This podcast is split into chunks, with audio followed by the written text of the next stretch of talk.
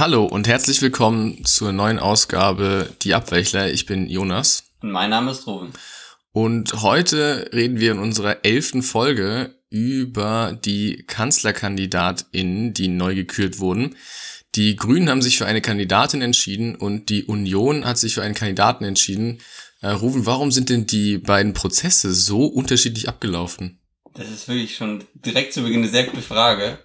Und ich finde, man sieht daran eigentlich, wie zerrissen die eine Partei oder die eine Parteienfamilie ist und wie geschlossen die andere ist. Und darauf würde ich es jetzt zunächst einfach mal zurückführen, dass die Grünen einfach natürlich mit dem mit der Euphorie der letzten Monate, was die ähm, Umfragen angeht, einfach eine Geschlossenheit entwickelt haben, die, die der Union vollständig abgeht seit, ich würde sagen, seit Jahren. Also im Grunde seitdem Angela Merkel gesagt hat, dass sie nicht mehr kandidiert und auch den Parteivorsitz abgibt, schlingert die CDU und die CSU hin und her und ich finde, das war jetzt eigentlich nur der traurige Höhepunkt des Ganzen. Ja, das ist wirklich aber auch ein Verfahren gewesen, bei dem niemand mehr erklären kann, dass das irgendwie geregelt ablief oder koordiniert. Was ich mich die ganze Zeit gefragt habe, ist, warum schafft es diese Partei nicht, sich auf irgendein Verfahren zu einigen, unabhängig davon, was hinterher rauskommt, aber einfach nur mal festzulegen, wer es entscheidet, weil ich habe irgendwann den Überblick verloren. Also es wurden aus meiner Sicht so viele Abstimmungen gemacht, irgendwie im Präsidium, im Bundesvorstand, in der Fraktion, sonst wo. Wer hat denn jetzt eigentlich entschieden, dass es Laschet wird? Das ist eine gute Frage. Also ähm, ich habe gestern Abend noch bei Marx Lanz reingeschaut und da hieß es, es hätte sich eine Männerrunde äh, letzten Montag getroffen, unter anderem dann. Also die ganze Union? Die beiden, die ganze Union, genau. Und in, in dem Fall waren es dann, glaube ich, teilweise Ministerpräsidenten, Fraktionsvorsitzenden und dann vor allem die beiden Generalsekretäre von CDU und CSU, die es dann am Ende zusammen auch wohl mit Wolfgang Schäuble entschieden haben sollen. Aber natürlich ist es absurd, wie viele, viele Gremien sich im Laufe von knapp neun Tagen, wo das jetzt natürlich stattgefunden hat, dazu artikuliert haben und ihre Meinung abgegeben haben.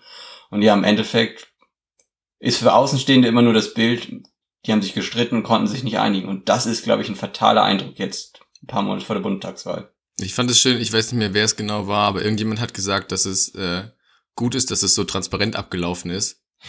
ja, dachte, ob ja. das ein Scherz sei. Weil nur weil alles an die Presse dringt, das bedeutet ja nicht, dass es transparent ist. Also ich habe immer noch nicht das Gefühl, dass irgendjemand in der Union selber als einfaches Parteimitglied nachvollziehen kann, wer jetzt die Entscheidung getroffen hat. Wahrscheinlich kann man es dann doch ganz einfach so sehen, es gibt zwei Parteien und die eine ist größer als die andere und irgendwann hat sich vielleicht dann noch die CDU quergestellt und gesagt, nein, Söder würden wir nicht unterscheiden, unterstützen und dann hat vielleicht auch Söder für sich irgendwo so ein bisschen zurückgezogen, aber es ist eigentlich so, dass da zwei aufeinander zugerannt sind und keiner wollte bremsen. So, der Eindruck ist ja. entstanden. Was ich mich da immer gefragt habe, ist, hm, Laschet ist Anfang des Jahres zum Parteivorsitzenden gewählt worden. Warum ist er denn nicht dann direkt zu Söder gegangen? Warum gab es nicht direkt mal ein Gespräch gesagt, wir wollen es doch im Grunde beide oder angenommen, du würdest es auch wollen, wie gehen wir denn vor? Dass das alles nicht stattgefunden hat, dass man es auf die lange Bank geschoben hat, gesagt hat, ja, abwarten, das geht sich schon aus. Also das ist, finde ich, so extrem kurios und absurd. Weißt du, dass es das nicht gegeben hat? Also, weil es mm. könnte ja sein, es gab es, aber Söder ist einfach Machtmensch, hat abgewartet, hat dann gesehen, Umfragen sind locker für ihn, hat was gewittert und hat gesagt, ja, ich probier's einfach. Weil man ehrlicherweise ja sagen muss, für Söder waren es alles Win-Win-Situationen.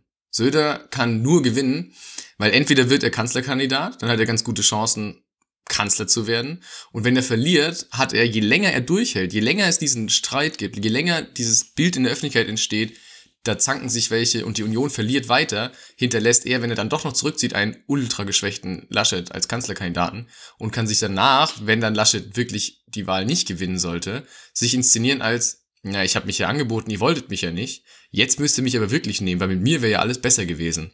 Genau, das Kalkül würde ich, würde ich auch sehen. Nur ich, ich, ich glaube nicht, dass es dieses Gespräch letzten oder diesen Januar gegeben hat zwischen Laschet und Söder weil ich, ich, ich würde vermuten, das hätte man doch in einem Nebensatz, im Halbsatz, irgendjemand hätte das doch mal fallen lassen. Ja, das dass kann es gut da sein. vielleicht eine, schon ein Gespräch gab. Es hieß immer, ja, dann zwischen, zwischen Ostern und Pfingsten äh, werden wir uns entscheiden. Aber es hat eigentlich der Union jetzt super gut gezeigt, diese Art des, des, des Verfahrens, die ist gescheitert. Und man muss natürlich immer sagen, das ist das erste Mal, dass äh, kein, kein, kein Titelverteidiger der Union sozusagen auf, aufs Spielfeld tritt weil Merkel ja nicht mehr antritt. Und bei allen anderen Kanzlern, Kanzlerinnen haben sie es ja nochmal versucht von der Union. Und ich glaube, das kannte die Union gar nicht sozusagen aus, aus dem Kanzleramt heraus ähm, einen neuen Kandidaten, eine neue Kandidatin ins Feld zu schicken, die bislang nicht im Kanzleramt sitzt. Aber meinst du jetzt auch historisch, weil Helmut Kohl ist ja auch angetreten, ohne dass er vorher Kanzler war? Genau, aber in dem ja. Fall hatte er das Amt, Amt ja noch nicht. Sofern äh, ein CDUler das Amt hatte, ist er immer wieder angetreten. Ach so meinst du, das ist niemand ja ja ja. Sie sind oh, alle aus dem Amt gewählt worden. Entweder aus der Opposition oder aus dem Amt. Genau, so heraus. kann man sagen. Ja, verstehe. Und verstehe. das glaube ich schon war eine neue Situation und das hat die Union dann vollständig falsch eingeschätzt. Ja. Nun, nun was, was, was, wo ich, wo ich, was ich überhaupt nicht nachvollziehen kann, ist so der Punkt, wir leben immer in einer Pandemie, wir sind in der dritten Welle, wir haben hohe Zahlen, wir haben volle Intensivstationen. Warum hat da keine das Fingerspitzengefühl Gefühl zu sagen, hey, wir verrennen uns hier gerade. Wir machen hier schon wieder diesen ganzen Personenkult und die Streitereien. Die Union, und da haben wir die letzten Wochen ja auch viel gesprochen, hat einen so desaströsen Eindruck gemacht in der Maskenaffäre. Jens Spahn hat keinen guten Eindruck gemacht. Und jetzt zanken sich da zwei um den Posten und ganz viele Leute im Land verzichten auf, aufgrund der Pandemie. Und ich glaube, das ist schwer wieder einzuholen, dieser Eindruck. Ich glaube, das sehen ganz viele in der Union ähnlich, bis auf zwei. Und ich glaube, sein. das ist das Problem. Also, weil es ist ja egal, wie viele Leute den beiden gut zureden und sagen, jetzt löst es doch mal endlich. Solange beide ihre eigenen partikularen Machtinteressen vertreten, bringt das nicht viel. Und genau das sind sie ja. Es sind ja Machtmenschen und es sind ja Leute, die unbedingt an die Macht wollen. Die Union zeichnet ja auch aus, dass sie eigentlich inhaltlich nichts macht, sondern nur an die Macht will. Und das, das ist ja klar, dass es dann dazu führt. Das stimmt. Natürlich muss man das in der letzten Konsequenz jedem Politiker und jeder Politikerin wahrscheinlich unterstellen, dass da der, der Wille und der Hunger zur Macht da ist, weil sonst würde man sich, glaube ich, in diesen Zirkus auch nicht hineinbegeben. Nur trotzdem heißt es ja immer so oft, Politiker haben auch Berater und Beraterinnen im Hintergrund, die auch darauf schauen, was könnte denn auch für dich lang- oder mittelfristig gut sein.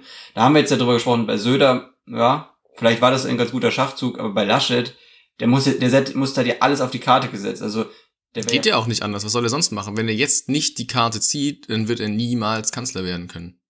Ja, ab, ja, genau. Aber das Stimmungsbild, was in der Fraktion, im Präsidium, in der Partei, in der Basis vorherrschte, das hätte er ja schon mal vorher einholen können dass er sich nicht in dieses, in die Situation begibt, dass es eine, diese Konfrontation innerlich, in, innerhalb der Parteien gibt. Und so war es ja zum Teil so, dass gefragt, wahrscheinlich sogar Leute offen sagen mussten, nee, Armin, wir, wir sind für Markus. Und damit diskreditiert er sich natürlich innerhalb der Partei, aber auch außerhalb. Und ja, natürlich, es war wahrscheinlich die einzige Chance für ihn, äh, ins Kanzleramt zu kommen. Und wenn ihm das, wenn ihm das so wichtig war, ja, dann ist es irgendwie schade, dass er dann alles andere so aus dem Blick verliert. Ja, wobei man auch sagen muss, dass es ja zur Strategie Armin Laschets dazugehört, ähnlich wie Helmut Kohl die Sachen einfach auszusitzen und am Ende trotzdem als Sieger dazustehen. So hat er es ja bei vielen Sachen gemacht. Und das zieht sich durch. Ich glaube, dass er damit persönlich erfolgreich war, bedeutet für ihn, dass er das halt einfach immer wieder macht. Und dass er nicht sieht, warum er proaktiv auf irgendwen zugehen soll, vielleicht sich mit irgendjemandem irgendwas verscherzen soll, sondern einfach wartet, weil er das Gefühl hat, naja, am Ende schaffe ich das schon. Am Ende kriege ich das hin. Ja, dieses Narrativ wurde ja auch äh, von der Union oder von seinen Unterstützer und Unterstützerinnen die ganze Zeit hervorgehoben. Dass es ja auch immer so war, 2017, dass er gegen die beliebte Kandidatin Hannelore Kraft aussichtslos dann doch noch gewonnen hat. Das war gleiche Wahl war jetzt auch bei der Wahl zum Parteivorsitzenden. Also, ja, es mag sein, dass das tatsächlich irgendwie eine Stärke von ihm ist und ich sag nicht, dass es Stärke ist, ich sag nur, dass es seine Strategie ist nee, sagen wir eine Stärke, weil er ja bislang dann doch immer in Positionen gekommen ist, die man nicht zugetraut hat, daher Stärke. Aber ob sich das sozusagen auszahlt, sagen wir es so, das werden wir dann ja im September sehen. Und da hat er jetzt ja mit Annalena Baerbock ja wohl doch eine relativ gute Kandidatin oder eine starke Kandidatin gegen sich stehen. Laut der viel beachteten Forsa-Umfrage steht die Union gerade genau. bei 21 Prozent und die Grünen bei 28. Das heißt, das wahrscheinlichere Bündnis für den äh, September wäre dann grün-schwarz wie in Baden-Württemberg. Meinst du, die Union geht als Juniorpartner in so eine neue große Koalition? Also das wäre ja, das wäre ja, das wäre ein, das wäre ein Erdrutschsieg der Grünen, wenn das so käme. ich kann es mir gerade schwer vorstellen, auch dass sich die Union da mit der Rolle des Co-Partners zufrieden geben würde. Natürlich hätte man das wahrscheinlich auch in Baden-Württemberg vor ein paar Jahren gesagt und jetzt ja. sind sie da auch relativ handsam als Juniorpartner.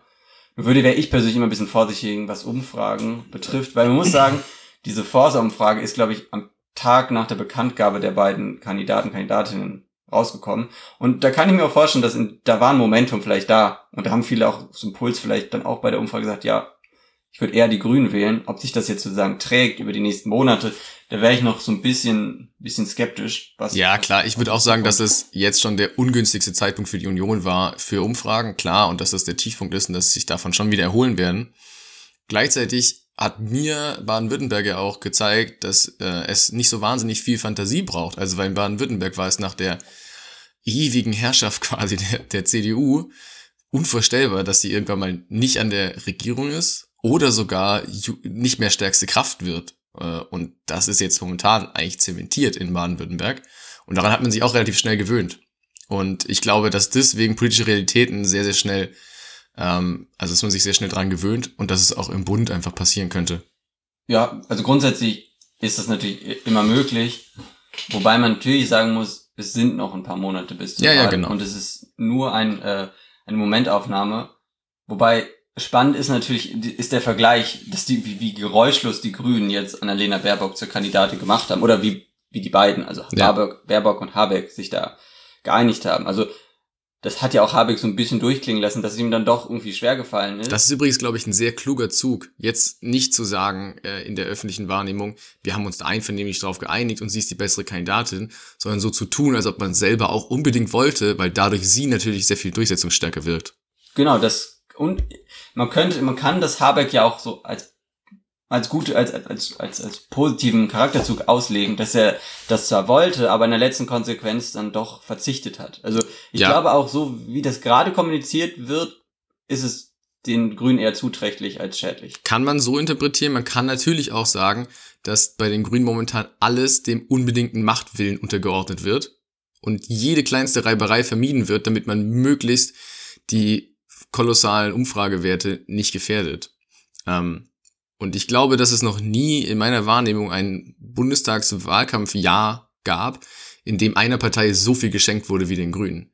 Die, also die inhaltliche Schwäche der politischen Gegner, gleichzeitig verbunden mit damit, dass die einzige ähm, Partei, die wirklich den Grünen noch den Sieg gefährden könnte, also die Union, so mit sich selbst beschäftigt ist und in einer der fundamentalsten Krisen ihrer Geschichte ist, neben der Parteispendenaffäre, dass, also, die Grünen quasi so einfach sich nicht bewegen müssen und dadurch machen sie schon sehr, sehr viel richtig. Das stimmt. Also du hast ja gerade angesprochen, also das, das Thema Corona ist ja da und da hat sich ja die Regierung letzten Monate irgendwie nicht mit rumbekleckert und das wird ja auch angelastet. Dann zerstreitet sich die Union gerade komplett. Und ich kann mir auch vorstellen, dass da und doch das Thema Klimaschutz wieder in den Fokus rücken wird in den nächsten Monaten, wenn tatsächlich mehr geimpft wird.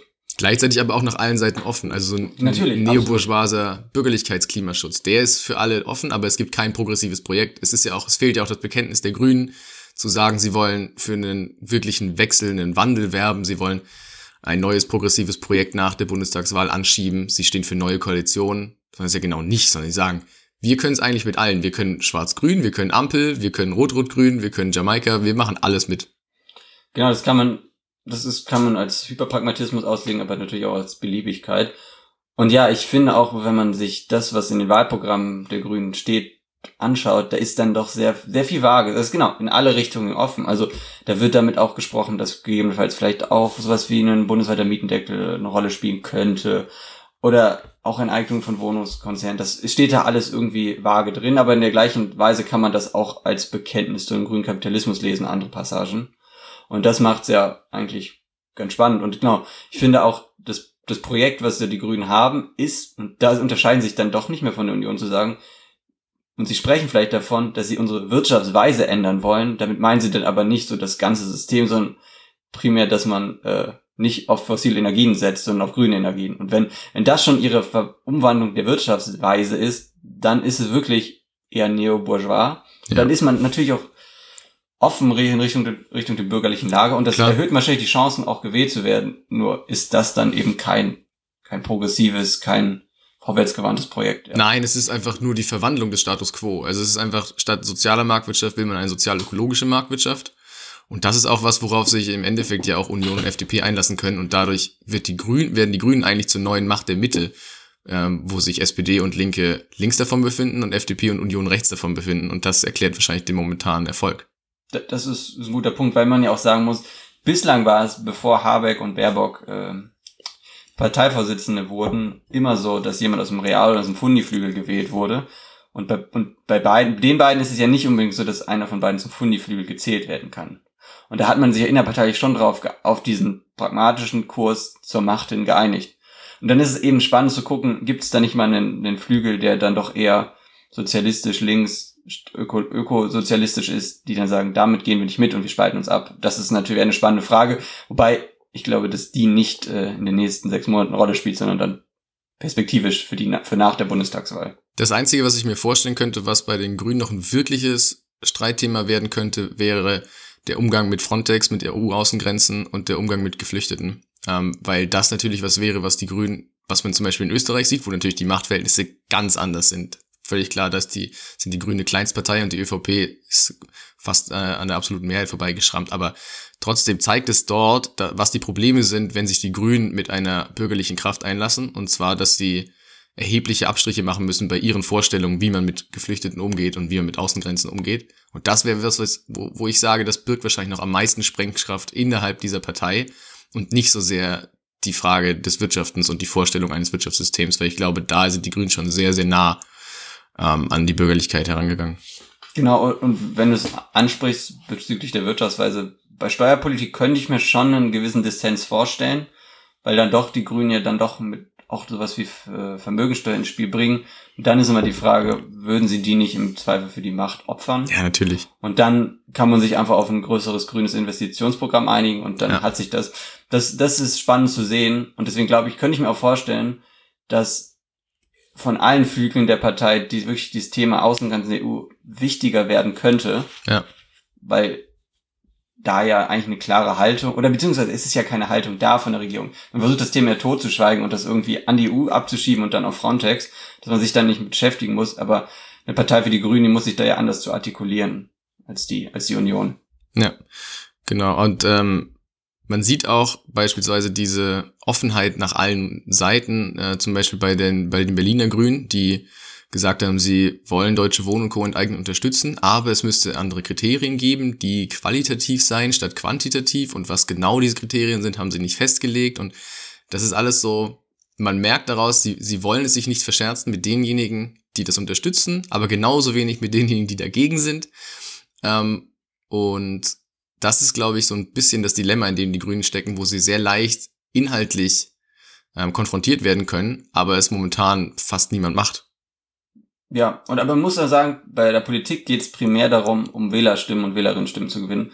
Und da sieht es gerade gut aus. Deswegen muss man das erstmal im Status quo sagen, es sieht gut aus für die Grünen und es sieht gut aus dafür, dass sie in die Regierung kommen und ob sie dann jetzt auch tatsächlich die Kanzlerin stellen, das werden die nächsten Monate zeigen. Aber ich finde, die letzten zwei Wochen haben gezeigt, wie schnell sich politisch etwas wandeln kann. Das äh, ist unbestritten der Fall. Worauf ich eigentlich hinaus wollte mit dem, was ich gerade gesagt habe, ist, dass wir zu unserem zweiten Thema kommen. Denn letzte Woche wurde der hm, sogenannte Mietendeckel vom zweiten Senat des Bundesverfassungsgerichts gekippt. Und die Begründung war einfach nur, dass es nicht an dem, der inhaltlichen Ausrichtung des Gesetzes liegt, sondern dass das Land Berlin keine endgültige Kompetenz, Gesetzgebungskompetenz in diesem Bereich hat, weil der Bund das abschließend geregelt habe. Ja, genau. Und das ist eigentlich ähm, einerseits natürlich für alle Leute, die auf niedrigere Mieten in Berlin gehofft haben, ein beschissenes Urteil gleichzeitig. Du hast gerade angekündigt, es geht darum, dass das Land eben nicht diese Gesetzgebungskompetenz hat, laut Bundesverfassungsgericht, und dass das Gesetz jetzt nicht aufgrund inhaltlicher Faktoren eingestampft wird. Das bedeutet, vielleicht kann man da auf Bundesebene, wenn, wenn jetzt zum Beispiel, um nochmal das Thema von eben aufzugreifen, wenn da eine andere Regierung ist, ohne die Union, vielleicht wird sowas wie ein tatsächlicher Mietendeckel bundesweit dann doch attraktiv. Nur erstmal für Berliner Mieter und Mieterinnen ist das natürlich eine, eine Entwicklung oder ein Zeichen, dass wieder die Mieten erhöht werden müssen. Und ich kann da auch ganz persönlich von mir sprechen. Also ich persönlich bin davon betroffen. Und das bedeutet, dass ich jetzt meinem Vermieter ähm, wahrscheinlich Ende des Monats doch einen relativ fast einen mittleren vierstelligen Betrag zurückzahlen muss an Mieten, die äh, ich, die mir das Gesetz die letzten Monate erlassen hat. Wie viel, ähm, wie viel, um wie viel erhöht sich deine Miete konkret pro Monat äh, durch dieses Urteil? Äh, das sind dann, also die, ich zahle sie ja nicht alleine, aber ähm, für euren Haushalt. Genau, für meinen Haushalt die sind Wohnung. das dann etwas mehr als 500 Euro und das ist schon eine stattliche Summe Geld. Das ist schon extrem viel. Genau, und davon, da sind wir ja nicht die einzigen davon betroffen, es sind ja Berlin dann doch relativ viele Haushalte. 1,5 Millionen Haushalte. Die in Berlin vom Deckel. Vom Mietendeckel betroffen betroffen. und ich glaube, für 300.000 hat sich der Betrag äh, signifikant verringert durch den Mietendeckel. Ja. Was ganz spannend ist, ich hatte in den letzten Tagen einfach mal rein aus Beobachterperspektive mal mich mal wieder auf, auf äh, Wohnungsportale gestürzt und da ist das Angebot tatsächlich dann auch wieder gestiegen. Also scheint es so, und das waren dann gerade Altbauwohnungen in, in, in begehrter Lage, die hinten vorgehalten wurden, weil das waren ja genau die Immobilien, die günstiger waren durch den Deckel. Und es, und es scheint ja so ein bisschen zu sein, und wenn man es jetzt mal eher politisch betrachtet und nicht so stark rechtlich, weil wir beide ja nicht Juristen sind und in der letzten Konsequenz nicht beurteilen können, wie das, wie das Verfassungsgericht jetzt geurteilt hat, sondern eher auf die politische Ebene schauend, ist das natürlich ein Sieg ganz klar für die Immobilienwirtschaft. Ja, natürlich. Also da würde ich dir aber auch ein bisschen widersprechen. Also natürlich sind wir jetzt keine Juristen, aber man kann ja trotzdem sehen, dass das Urteil eine politische Dimension hat. Und ähm, äh, es ist ein bisschen verpönt, so in, in Deutschland irgendwas gegen das Bundesverfassungsgericht zu sagen, was ich auch prinzipiell gerechtfertigt finde, so, weil es als Institution natürlich respektabel ist und wichtig ist und niemand will das irgendwie in seiner Kompetenz so anzweifeln. Ich finde aber trotzdem, dass man auch sagen können sollte, dass es eigenartig ist, dass wenn von acht Richtern des Zweiten Senats drei eine Berufspolitiker-Erfahrung für die CDU-CSU haben, dass es dann absurd ist zu glauben, das sei wirklich ein neutrales Urteil und hätte keine politische Auswirkung und diese Leute können sich davon komplett frei machen. Also es ist nicht so. Es ist ja normal, dass die Richterinnen von Parteien nominiert werden. Das ist ja auch klar. Okay. Das ist ja in den USA zum Beispiel genauso beim Supreme Court auch immer sehr umstritten, wer dann welches Recht hat, wen zu ernennen aber dass sie wirklich äh, teilweise in, im Bundestag saßen oder für Parteien Arbeit geleistet haben oder schon in die Junge Union eingetreten sind und seit über 30 Jahren Mitglied sind, finde ich dann doch manchmal ein bisschen befremdlich und vielleicht könnte man da schon nochmal drüber reden, ob das grundsätzlich so gedacht ist, dass der, dass der erste und zweite Senat politisch besetzt ist mit Leuten, die äh, in der Politik tätig waren oder einfach nur von Parteien nominiert werden, aber Leute, die ähm, keine Parteiverbindung haben. Weil sonst finde ich das Gremium schon ein bisschen seltsam besetzt. Genau, ich würde auch nicht sagen, dass äh, die, die Politiker oder die Richter, ich komme gleich auf Politiker, dass die Richter neutral sind, die in diesen Gremien sitzen. Auf gar keinen Fall, weil du hattest ja auch das angesprochen, zum Teil Leute schon im Bundestag oder im Ministerium gesessen haben. Ich kann mich auch an Peter Müller erinnern, der ja auch Verfassungsrichter ist. Ministerpräsident des Saarlands. Genau, früher, ja. also das ist dann ja schon relevant. Da wechselt jemand dezidiert das Exekutive in die Legislative. Und der Wunsch, der hinter sowas wie Gewaltenteilung steht, ist ja eben die Gewalten zu teilen. Und ja, es hat ein Geschmäckle, wenn da dann doch relativ viele CDUler auch jetzt genau an diesem Urteil beteiligt waren. Und natürlich ist ja auch das Recht an sich, hat das ja auch eine Geschichte. Also dann werden Präzedenzfälle geschaffen, auf die man sich beruft. Also wir können jetzt nicht sagen, das ist ein neutraler Raum und da spielt Politik, Macht und Interesse keine Rolle. Das wollte ich auch nicht sagen, nur in der letzten Konsequenz, die Begründung war dann ja, mh, hm, das es ist Bund, abschließend durch den Bund geregelt genau. über die Mietenpreisbremse. Genau, und dann denke ich mir, gut, aber die ist ja so löchrig und die ist ja so wenig zielführend. Aus so einer, weiß nicht, eher ökonomischen Betrachtung ist es doch kein zielführendes Gesetz. Warum kann ich dann sagen, dass es abschließend geklärt ist? Und dann kann mir da jetzt, kann mir das Verfassungsgericht jetzt sagen, okay, das ist aus dem und dem Paragraphen so, aber rein politisch bleibt dann irgendwie was hängen. Und das finde ich irgendwie, finde ich schade, insbesondere weil es ja auch wie war das, dass das dass es gar kein, keine Anhörung gab? Keine mündliche Anhörung, ja. Genau. bei so, bei so einer Sache und es, wie gesagt, es, das Thema spielt jetzt schon wieder nicht so eine starke Rolle, muss man sagen, aber in den Tagen danach war das einfach in den Zeitungen. Das heißt, da ist ein Nerv getroffen, wenn man das dann irgendwie so ein bisschen so schnell abfrühstückt, hat das ein Geschmäckle ohne, und das hast du ja eben auch gesagt, dass wir die Kompetenz von dem Bundesverfassungsgericht äh, in Frage stellen wollen. Ja, natürlich nicht, klar. Aber es ist ja so, dass es zum Beispiel auch ein Problem ist, wenn Mitglieder der Exekutive, ähm, also sprich der Bundesregierung, im Bundestag sitzen, weil du da auch eine Machtverschränkung hast zwischen Legislative und Exekutive. Und genauso hast du das ja auch zwischen der Judikative, wenn es ehemalige Exekutivmitglieder aus den Ländern oder aus der, Legis der Legislative aus dem Bundestag oder Bundesrat oder sowas sind. Und ich finde schon, dass man das da versuchen sollte, schärfer zu trennen. Genau, also da wäre ich prinzipiell auch deine Meinung, weil wir auch sagen müssen, das Problem, du hattest gerade angesprochen, dass ja auch die Exekutive und die Legislative verschränkt ist, hat ja auch vielleicht Probleme. Und wenn jetzt in den letzten Wochen immer davon gesprochen wurde, das Parlament sagt zu wenig und es geht alles über die Ministerpräsidentenkonferenz und, und die Ministerien. Aber das ist zum gewissen Grad ja auch in unserem politischen System angelegt, dass Gesetze ganz oft in Ministerien erarbeitet werden und gar nicht so stark aus dem Parlament kommen. Also Ja. ja, und ich, aber ich persönlich finde es ja gerade bei, bei, bei, bei den, bei den Gesetzen oder bei den Richtern dahingehend schlimmer in Anführungsstrichen, weil ja, wie wir es schon gesagt haben, immer der Eindruck vermittelt wird, das sind neutrale Instanzen. Also es würde ja. Ja. keiner sagen, dass Ministerien oder Parlamente neutral sind, aber bei, bei Gerichten sind es immer neutrale. Ja, und das ist ja natürlich, also erstens gibt es natürlich auch noch ein Repräsentationsproblem, dass es viel mehr Männer sind als Frauen und sehr viel mehr, ich glaube, es gibt keinen einzigen migrantischen oder mit Migrationshintergrund äh, Richter momentan am Verfassungsgericht. Aber gleichzeitig ist natürlich auch ein Repräsentationsproblem, was die Parteicouleur angeht, wenn von acht RichterInnen vier von einer Partei nominiert wurden und diese Partei hat, also ich weiß nicht, wann sie das letzte Mal über 50 Prozent in Deutschland hatte, aber das ist schon ein bisschen länger her. In letzter Zeit zumindest nicht. Das heißt, wenn man das ein bisschen fairer verteilen würde, fände ich, fände ich es schon vernünftig, dass man ähm, das auch mal anderen Parteien zubilligt, äh, eine Richterposition ernennen zu dürfen. Das ist definitiv der Fall. Was man natürlich bei dem, bei dem Urteil jetzt auch noch in den Blick nehmen muss, um, und da kommen wir nochmal auf, auf, auf den Berliner Mietenmarkt zurück. Ich glaube, das gibt der Initiative ähm, Deutsche Wohnen und Co. enteignen, über die wir vor einigen Wochen gesprochen haben, nochmal wirklich neuen Auftrieb. Weil ich auch, bevor das Urteil kam, immer das Gefühl hatte, es, es gab ja sozusagen auch einen Effekt auf den Mietenmarkt durch den Mietendeckel. Und wenn der jetzt wieder weg ist, ist ja sozusagen die Errungenschaft des Senats auch nicht mehr da. Und ich glaube, das gibt der Initiative so viel auf, Aufwind, dass ich mir durchaus vorstellen kann, dass das äh, im September auch zur Wahl stehen wird. Absolut. Also das merkt man auch jetzt schon, dass es sehr, sehr viel mehr Zulauf gibt von Leuten. Es gab ja auch die große Demo äh, direkt spontan nach dem Urteil, bei der sich extrem viele Menschen beteiligt haben. Das ist, äh, wie gesagt, es betrifft 1,5 Millionen Haushalte in Berlin und 85 Prozent der BerlinerInnen sind MieterInnen.